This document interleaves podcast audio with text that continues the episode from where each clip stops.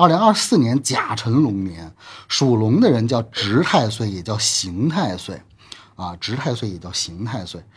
那么为什么叫值太岁呢？因为它跟自己的这个生肖是一样的，就是本这个本命年跟自己的这个生肖是一样的啊，所以叫值太岁。就我自己就是龙。那么为什么叫刑太岁呢？因为我们说刑一共分为几种刑，那么龙人的形叫自形，叫辰辰自形，因此属龙的人到了龙年就叫自形，也叫辰辰自形。因此属龙的人在明年是既值太岁又刑太岁。啊，一般这种情况下来说是比较凶的啊。那么值太岁的话呢，一般就是说你要注意呃这个外出方面的安全问题，还有交通安全啊，都是需要这个注意的。刑太岁的话呢，往小了说是有这个口舌和官非。如果你要是有官司啊，或者是呃有什么大的这个关于合同方面的纠纷。啊，这种年份上一般容易有官司，那么这是往小了说啊，再往小了说就是有口舌。那比如说有人说我坏话啦，或者是有人在背后挑拨是非啦，这都是属于直太岁的范畴啊，和这个形太岁的范畴。还有一个什么是形太岁呢？形太岁就是说自己会容易不开心，自己会容易呃把自己陷到一个特定的一个环境当中。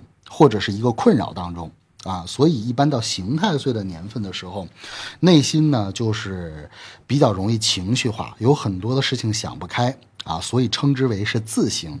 那么自刑如果严重的话，就是会有自杀倾向啊。有的人他自刑非常严重的话，就容易有自杀自杀的倾向。那还有一种就是说，自刑的人啊，他本身呢是一个。比较容易，呃，这个自我批判或者是审视自己这样的一种类型，所以从好的方面来说，呃，自行是比较自律的啊，这也是比较好的。所以我们说，君子命中无形不发啊。为什么叫无形不发？就他很自律的话呢，他其实对自己是一个很好的一个帮助啊。这个是值太岁和刑太岁。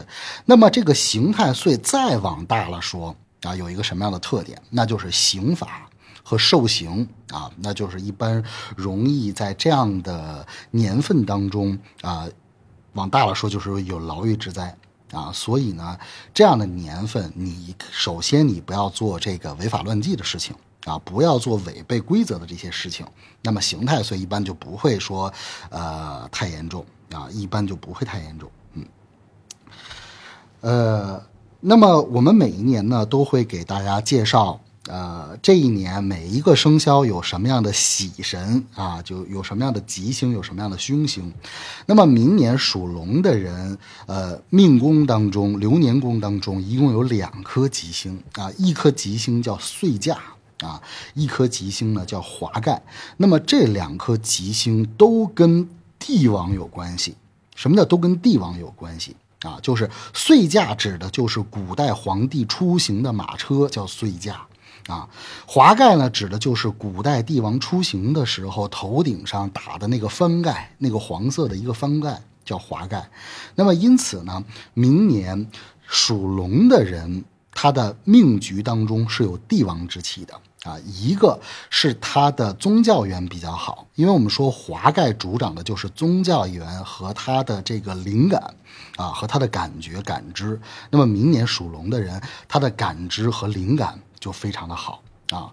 如果你再是这个信佛或者是信道的啊这种啊，那么你明年对于你的修行上来说的话，会有很大很大的这种帮助啊！这就是华盖啊所带来的一些气运。还有呢，就是岁驾。那岁驾就是我们刚才说了，它代表的是皇帝出行的这种这个马车。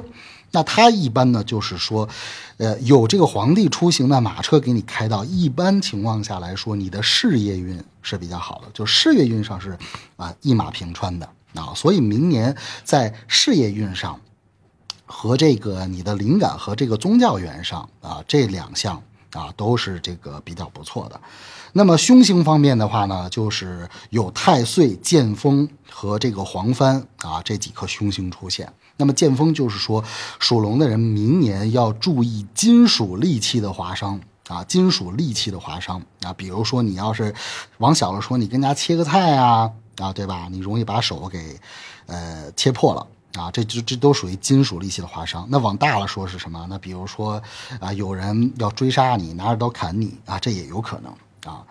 那还有呢，就是黄帆。黄帆的话呢，一般主的就是这个健康运，但是黄帆一般主的是小的这种健康运啊，比如说，呃，我头疼啦，我胃疼啦，啊，我我哪哪哪有一个小问题啦，啊，或者是长时间的有一种呃慢性病的这种小问题。啊，那就是黄帆，所以一般到这种年份的时候，属龙的人，呃，在犯太岁比较严重的这一年，还是建议，啊，这个去医院去体个检啊，去体体检一下啊，这样的话呢，见一下血，可以这个化解一下太岁。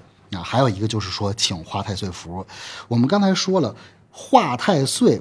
这个画太岁符，就是其实它市面上所见的种类有很多，有的画太岁符上边是不写这个将军的名字的。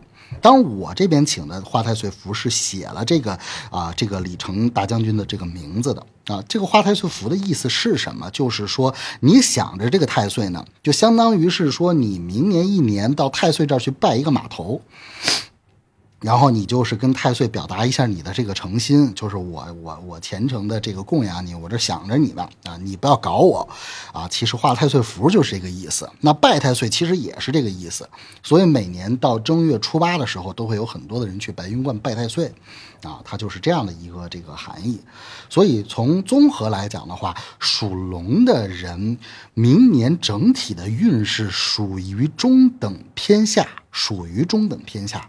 那么中等偏下的话就不错了，因为在五种犯太岁当中，明年属龙的人一个生肖就占了两个值太岁和刑太岁啊，那就是还不错啊。